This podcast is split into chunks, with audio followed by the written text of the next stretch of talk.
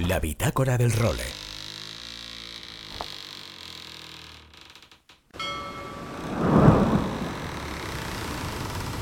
Bienvenidos a bordo del role. Una placentera travesía por los mares del podcast. Zarpamos ya en busca de las mejores historias del mar. A la caña, Nacho Gómez Zarzuela.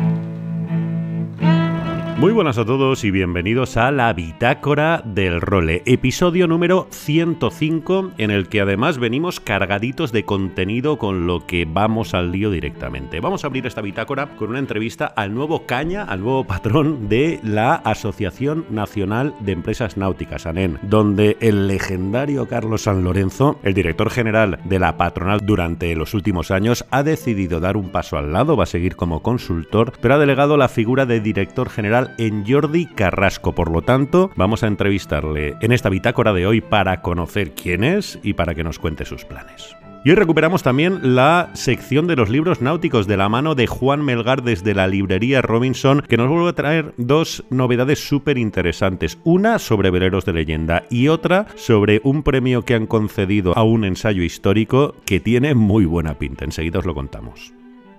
Y Luis Faubás en su sección del windsurf que vuelve con una entrevista, en este caso a María Martínez, uno de los grandes valores de presente y de futuro de la especialidad en España, con lo que enseguida os ofrecemos la conversación que han mantenido desde Tenerife.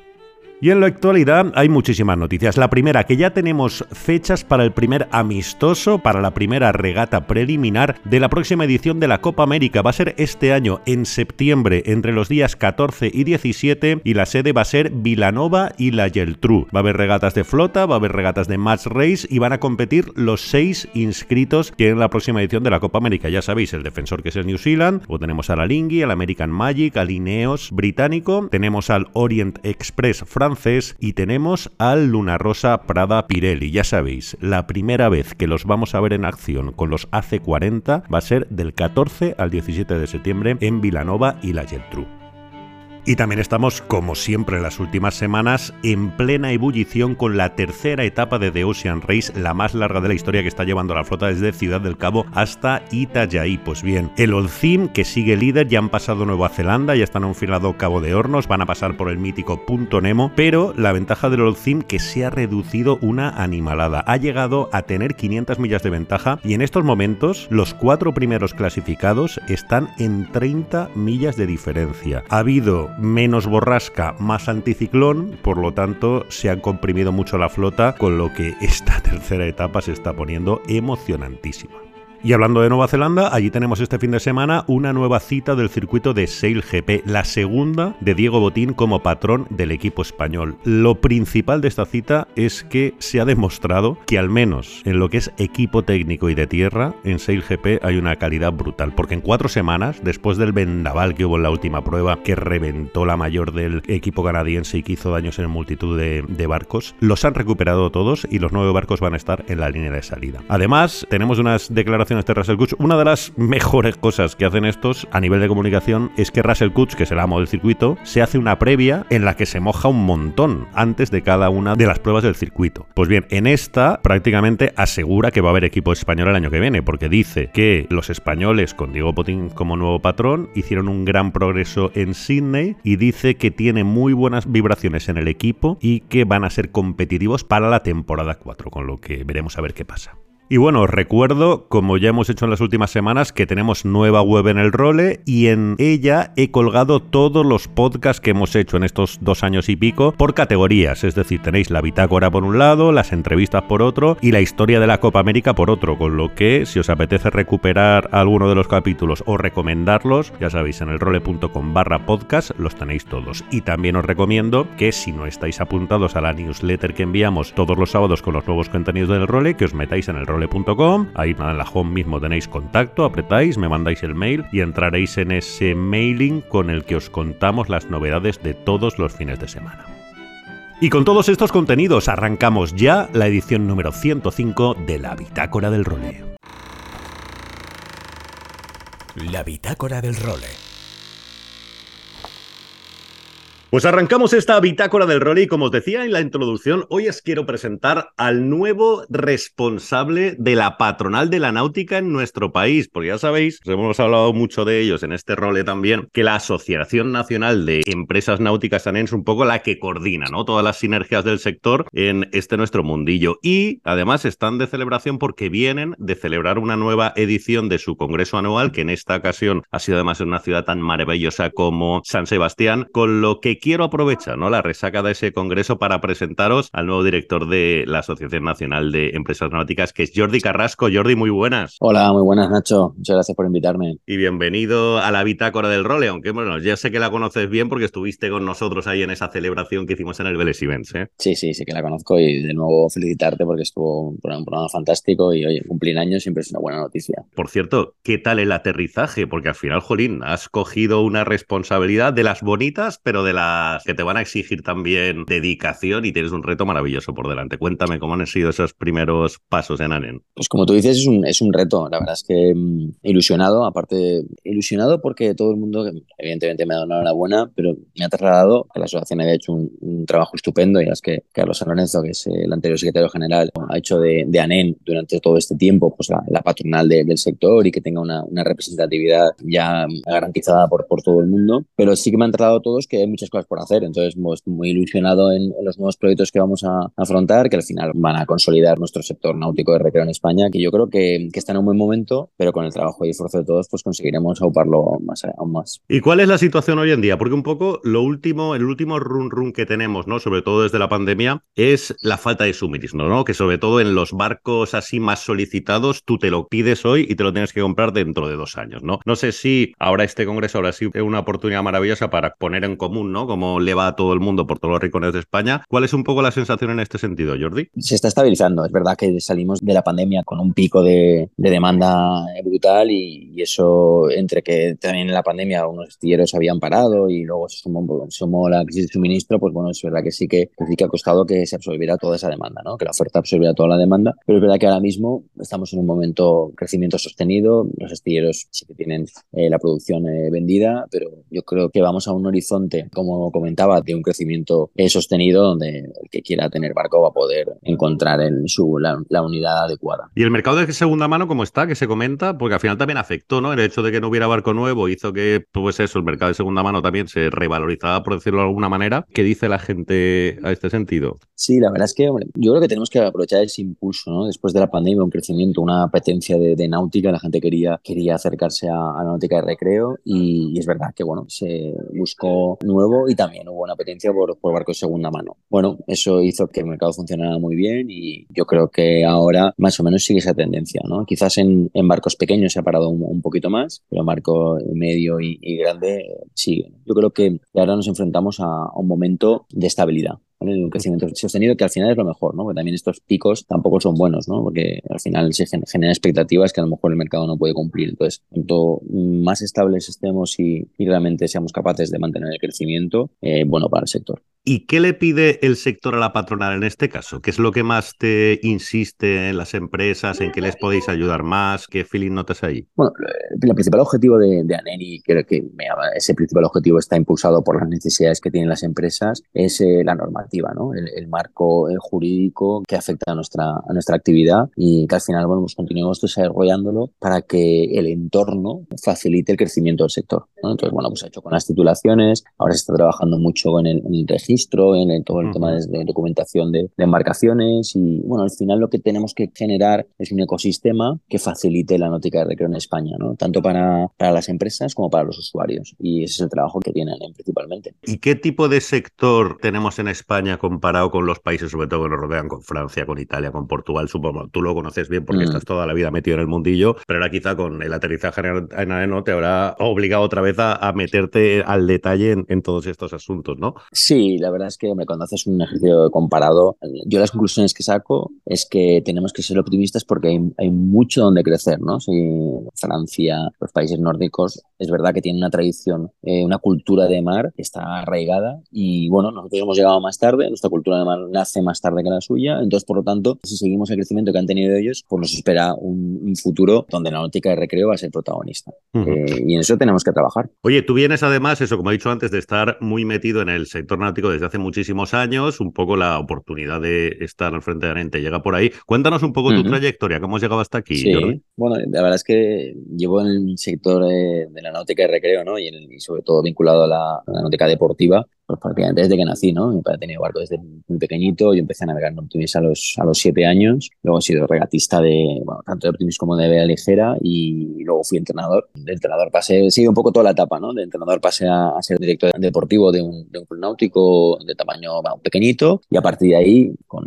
24 años, sí, 24 años, fui director eh, del náutico de Calpe hasta, bueno, pues 16, hasta los, hasta los 40, ¿no? Que estuve durante 16 años gestionando el, el club la verdad es que es una, vamos, es una, un año, una temporada para mí fantástica donde me he desarrollado tanto personal como, como profesionalmente en un club en que está en un sitio privilegiado y que además tiene una filosofía también de, de náutica, de, de, fomento de la, de la vela de base, que, que la verdad es que ha sido un lujo trabajar allí, ¿no? Y entonces, como eh, veo lo que están haciendo desde las marinas y los clubes, veo que las nuevas tendencias de consumo eh, están cambiando y están facilitando que la gente se acerque a la náutica, pues la verdad es que soy optimista. Creo que la náutica de recreo tiene el reto de, salir un poco de, del ambiente que, bueno, de, siempre un poco donde ha habido ya cultura de mar, evidentemente está muy arraigado, y bueno, y crecer hacia los sectores donde, o hacia los usuarios que no tienen esa cultura de mar. Ese es el reto, y yo creo que se está, pues, se está consiguiendo, ¿eh? porque el papel del charter es fundamental, ¿no? Es decir, ya no, ya no hace falta tener propiedad, sino que puedes hacer usos compartidos, las eh, escuelas de navegación, bueno, hay una cantidad de oferta que debemos eh, saber utilizar, y luego, evidentemente, el que quiera, el que se aficione y tenga su el sueño de comprarse un barco, pues también lo va a ver. Eso lo tiene que ver, lo tiene que ver cumplido y tenemos que darle facilidades para hacerlo. Oye, ¿y tú eres de vela o de motor? A nivel bueno, personal, a ver, ¿eh? O sea, sin, no voy a, sin no que voy a engañar a nadie.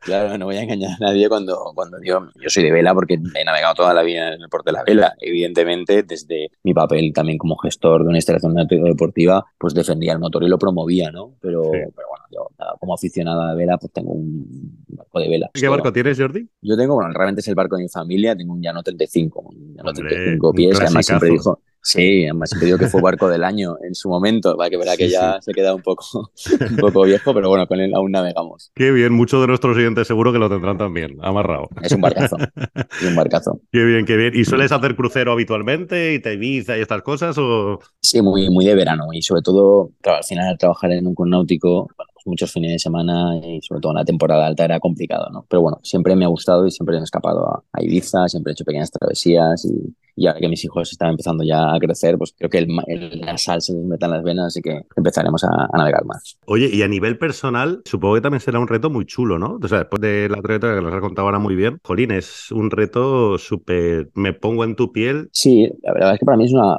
es una responsabilidad, eh, ¿no? Al final llevar un poco el uso de, de toda la industria, ¿no? Para que, para que crezca en España. Pero sí, lo asumo desde, desde el reto, ¿no? Es decir, optimista porque creo que, que hay empresas maduras trabajando muy bien y lo que necesitan es una asociación fuerte que, que les ayude a, a, seguir creciendo, ¿no? Y luego también me motiva mucho el hecho de ayudar a, a, gente joven o a nuevas empresas que se quieren acercar al sector porque le ven, le ven capacidad de crecimiento y, y poder asesorarles, ¿no? O sea, que lo, esas dos vertientes, ¿no? Desde poder asesorar a las empresas nuevas a que, que creen en el sector y creen que, que, hay un hueco para ellas, como para las que ya están, eh, ayudarles a seguir cogiendo cuota en el mercado y, y, al fin y al cabo el, lo chulo, al final ha sido mi pasión desde, desde niño, ¿no? Y también un poco como entrenador del fomentar el deporte, pues ahora, ¿no? Fomentar la práctica de la náutica de en España. O sea, si puedo, podemos desde mi trabajo, ¿no? Eh, seguir ahí creciendo y fomentando la náutica de en España, pues para mí, vamos, pues un placer hacerlo.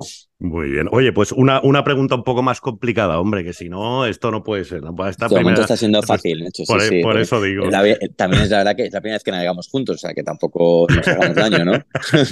no, eso también es verdad, pero es, es, muy fácil o muy difícil, depende cómo la quieras responder. Y en esto, Carlos sacaba el capote muy bien con lo que lo de dejo tus manos. Todo el mundo se pregunta ahora qué va a pasar con los salones este año, ¿no? Bueno, Palma está más o menos claro, pero Barcelona tenemos la incógnita de la Copa América, ¿no? De qué va a pasar y cómo afectar. Y Valencia un poco también, ¿no? Si va a haber edición tradicional como las de siempre en octubre o no. ¿Qué se hablaba en el Congreso y qué nos puedes contar, Jordi? Claro. Bueno, a ver, eh, los salones la verdad es que es un momento importante, ¿no? Para que la noticia de recreo, bueno, pues se junte con el usuario, también se junte y, hagan relaciones entre, entre las empresas. Y, bueno, en de Barcelona, por ejemplo, pues con el reto de la Copa América, pues ya estamos hablando con ellos, ¿no? Para, para en este, esta edición un gran salón y encima, bueno, pues, pues un poco apoyándonos en ese gran evento que, bueno, que los valencianos sabemos lo que supone para una ciudad como lo que supuso para una ciudad como Valencia y que, bueno, pues desde nuestra experiencia podemos ayudar a Barcelona para, para que realmente, bueno, pues impulse la náutica y recreo también en Barcelona. Yo creo que este evento, como, eventos como la Copa América o como la de Bonali, con la Volvo en Alicante es una oportunidad para el sector, ¿no? Para que la gente nos conozca más, O sea, que ahora... No te lo preguntaba tanto por eso, Jordi, sino por el espacio, por si el espacio va a estar ocupado o no va a estar ocupado. No, en un, principio, te digo, eh, Barcelona está trabajando para, para poder eh, desarrollarlo sin ningún, sin ningún problema. Fantástico. Muy bien, pues nada, solo queríamos darte la bienvenida a esta bitácora del role, desearte que tengas los mejores vientos del mundo en esta nueva andadura y que como siempre, Naren, aquí tenéis vuestra casa, Jordi. muchísimas gracias, nada, cuento con, cuento con todos, que necesitamos una, una gran tripulación para hacer una, una, una, fantástica travesía y nada, nos vemos en, en la próxima singladura. Muchísimas gracias, Jordi. Jordi Carrasco, el nuevo patrón de esta Asociación Nacional de Empresas Náuticas. Seguimos. La bitácora del role. Seguimos en esta bitácora del role y esta semana recuperamos otra de nuestras secciones favoritas en esta bitácora, como es la de las novedades en los libros náuticos que viene desde el día en que nacimos de la mano, yo creo que del mejor especialista en la materia que tenemos en España. Desde la librería náutica Robinson en pleno centro de Madrid, saludamos de nuevo a don Juan Melgar. ¿Qué tal, Juan? ¿Cómo estás? Hola, Nacho. Pues eh, estupendamente todo y encantado de estar aquí otra vez contigo. Oye, además creo que tienes entre las manos un libro, un volumen de estos que a los amantes de los barcos de toda la vida les va a encantar. Pues sí, es un libro de estos que desgraciadamente no se publican tantos como nos gustaría, pero que de vez en cuando aparecen y son eh, una alegría y una auténtica joya de tener entre las manos. En este caso, este el libro se llama Veleros de leyenda y es un libro sobre barcos clásicos, de los que pues un poco nos dejan con la boca abierta cuando un poco estamos pues, estás navegando o estás en un puerto y de repente ves pasar a uno navegando o los ves atracados en medio de toda la fibra ahí, ves ahí el, barco de madera con esas líneas y con no sé qué y dices, joder, esto es otra, otra cosa. es un libro que habla sobre estos barcos, concretamente sobre 14 barcos, entonces todos ellos eh, muy significativos, eh, importantes en la historia. Por ejemplo, te puedo decir algunos de los que hay, el Atlantic, que es la, esa goleta maravillosa que hay, el Spartan, el Spartan que sí que lo vemos a veces en el que es ese Harrison de la clase Nueva York que vemos a veces también en las regatas nuestras de por aquí. Sí, en Mahón creo, creo que le vi yo el año pasado, un año, ¿no? Eh, que ahí, ahí coincidimos y ha habido, bueno, varios de estos suelen aparecer por, algunos yo creo que está hasta basado en España, por ejemplo está el Marigold, que yo creo que está en el Náutico de Barcelona, sí. el Eilian, que es el de Panerai, que también lo hemos visto mucho en las regatas, y este yo creo que también estuvo en, en Mahón este año, me parece. Ese tipo de barcos, no, yo creo que hay uno de fibra, que yo creo que es el primer Copa América francés, el France, que también está ahí. Baron Vic, creo que era el que movió ese sindicato. pero vamos, está, ahí está también, que esos ya, ya empiezan a ser barcos de leyenda, porque son, nos han parecido muy modernos y, lo más innovador en su momento, pero ya se van poco a poco transformando en clásicos. Y bueno, tiene una, foto, una fotografía magnífica, vamos, no es, no es un libro enorme, es un libro, pero bueno, sí tiene su cierto tamaño. La, fotografía es de Gilles Martin Gaget. O, Hombre, bueno, sí, sí, lo has dicho perfecto, un clásico de las regatas.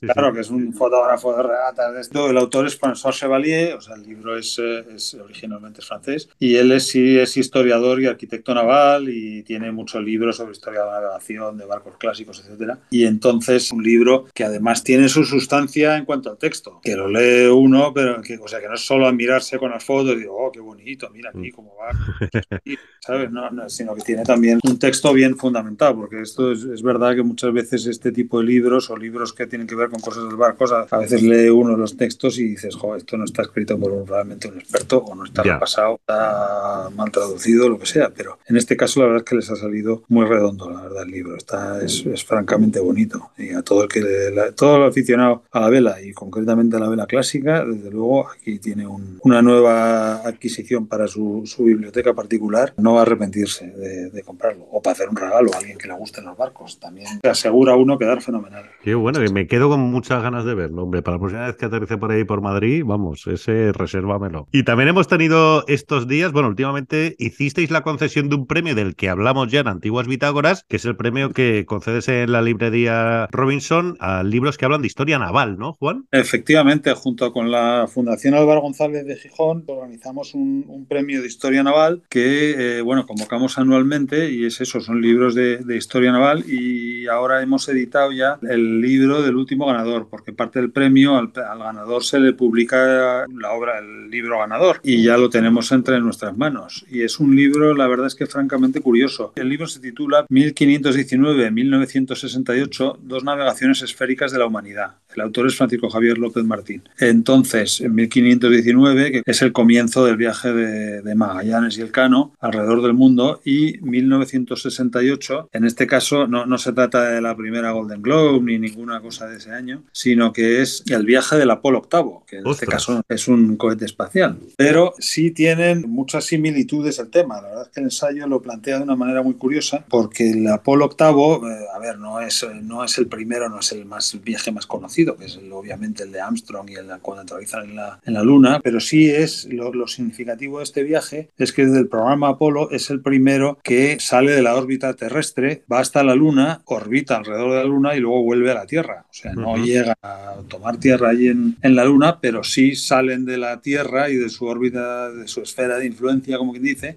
y van a Luna, con lo cual eso es un, es un momento realmente pionero, innovador, único, muy significativo para el hombre, ¿no? porque es la primera vez que un ser humano se aleja de la Tierra. Entonces también es una navegación a lo desconocido, ¿no? un poco como lo hicieron los de Magallanes y Elcano, que se adentraban en un mar que, bueno, sí, en teoría pues la Tierra era redonda, etcétera, pero lo mismo no era redonda y tenían razón, acababa y había un precipicio y te ibas por ahí.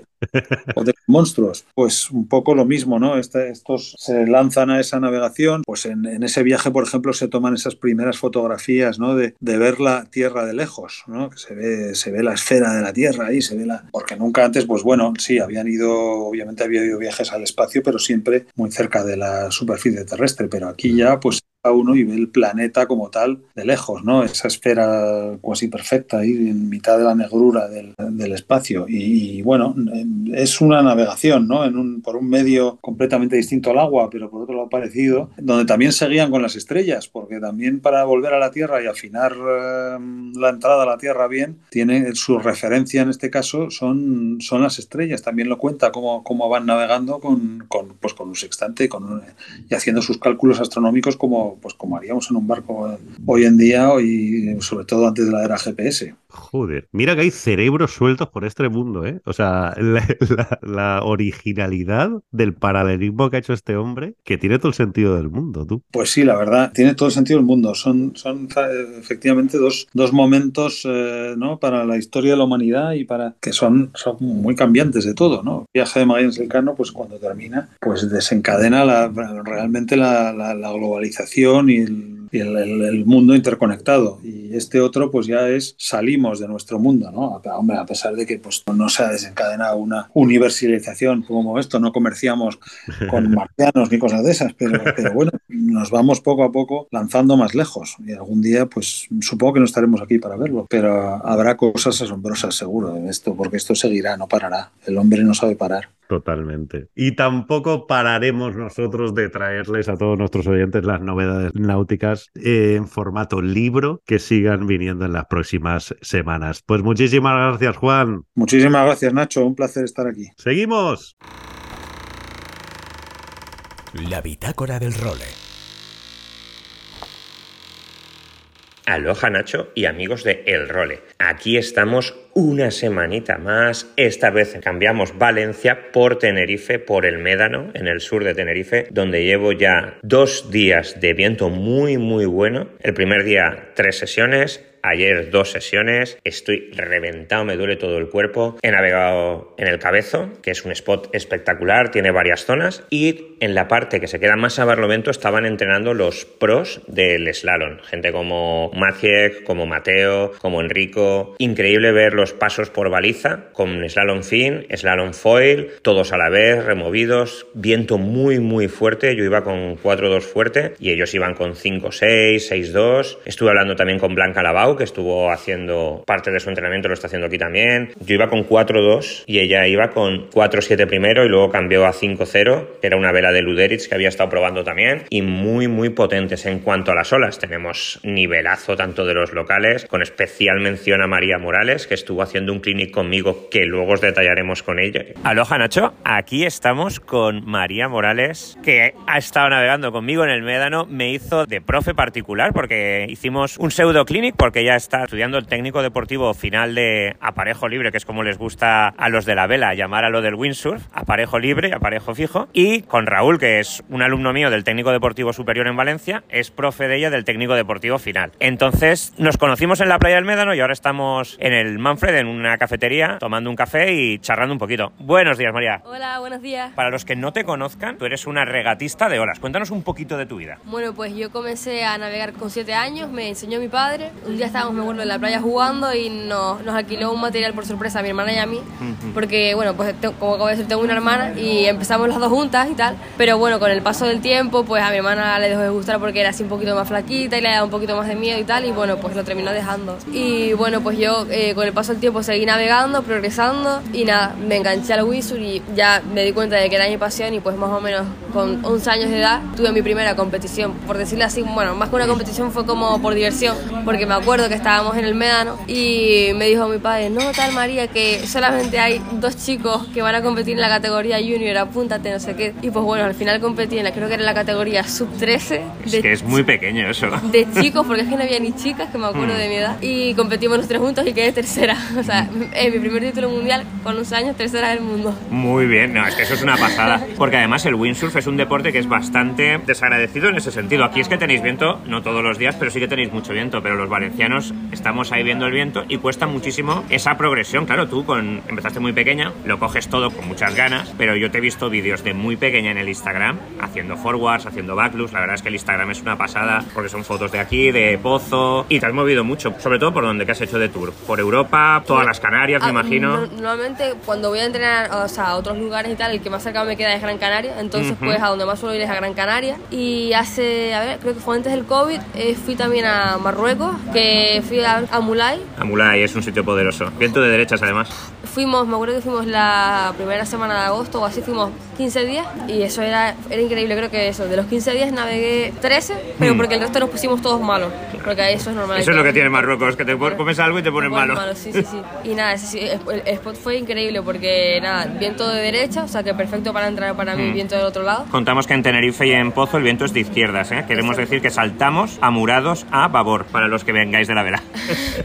Y pues nada, me acuerdo que ese, ese viaje fue súper, súper bueno y aprendí muchísimo. En esos 15 días aprendí básicamente a surfear del otro lado y a hacer el forward. Y por arriba, por el norte de Europa y eso, que también sé que habéis estado con el amigo Emilio Adán y con todos estos. ¿Dónde Así fuisteis? por el norte de Europa eh, he ido, pero más que nada porque he tenido competición, porque creo que si no, a lo mejor no hubiese ido ya, si no hubiese ido, pues a lo mejor yo que soy un poco más mayor, cuando hubiese ido parte y tal. Pero he ido a Dinamarca, a, Ujú, eh, a a, a Klitmøller, sí, que es un spot también súper, súper bueno. Lo que pasa que, bueno, pues hace. ¿Hace frío o mu- mucho frío? Hace, hace frío, es soportable, Es soportable. Y la verdad que es muy bueno el spot. Y después también eh, Alemania, Silt, que ¿Es tan el- malo el short break como dicen? Es horrible. Es horrible, ¿no? Porque yo Horrible, veo es la horrible. ola esa reventando contra la orilla Horrible, y dices, horrible. madre mía. Eh, ese sí que yo no iría. O sea, Mm. Solamente he ido a ese sitio porque hay competición, porque si no, no iría. Porque es un spot tan, tan malo que te puede cuadrar viento de todas las direcciones. Mm. Después, eh, el, el- el mar está siempre súper picado, el sol break es horrible navegar ahí. Y encima hace un frío. Hace un frío, sí, sí, eso yo al final, Horrible. si para nosotros en, en la península, que ya pasamos frío y te quejas de las manos, no me quiero imaginar en el norte de Europa cómo tiene que ser eso. Y luego a nivel de estudios, ¿estás acabando el técnico deportivo? Con Eh, idea de, de ser profe de WIN, de hacer clinics, que llevas un poco en mente. A ver, yo, bueno, el año pasado terminé de estudiar cuarto de la ESO y estaba dudando entre si escoger hacer, terminar hacer bachillerato tal Ujú. O hacer bachillerato y también a la vez eh, el curso de vela. Pero claro, como tenía que entrenar para prepararme para la competición, Mm. que si navegar, que si tal, pues al final llegamos a la conclusión de que solamente iba a ser el ciclo y pues nada, creo que fue la, la- la mejor decisión que he tomado Claro. porque al final tengo muchísimo tiempo para entrenar y tiempo para estudiar y tiempo para, para ir al ciclo y tal y me viene perfecto la verdad. Pues nada, desde aquí María te deseamos toda la suerte del mundo en esta etapa. Es que María es que es muy jovencita, aunque llevamos oyéndola tantos años. ¿17 años? Bueno, cumple ahora 17. el- Cumple ahora 17. El, el lunes. eh. Muy bien. Pues nada, un abrazote muy fuerte Muchas gracias. Gracias, hasta ahora. Y luego Julian Salmon, incluso los Slalom Riders que han estado navegando también en condiciones de olas. Y unas gracias especiales a Sergio y a Judith, que he estado quedándome en su casa y, y me han dejado material de windsurf y han sido súper hospitalarios como lo son siempre. La verdad es que da gusto venir así, que te sientes como en casa y Tenerife mola, mola mucho. Nada, Nacho, un abrazote a todos y nos vemos por los mares. Chao, chao. Y con Luis Faguas, como siempre, nos marchamos. Regresaremos la semana que viene con una nueva edición de esta Bitácora del Rol. Hasta entonces, sed muy felices y navegad todo lo que podáis. Adiós.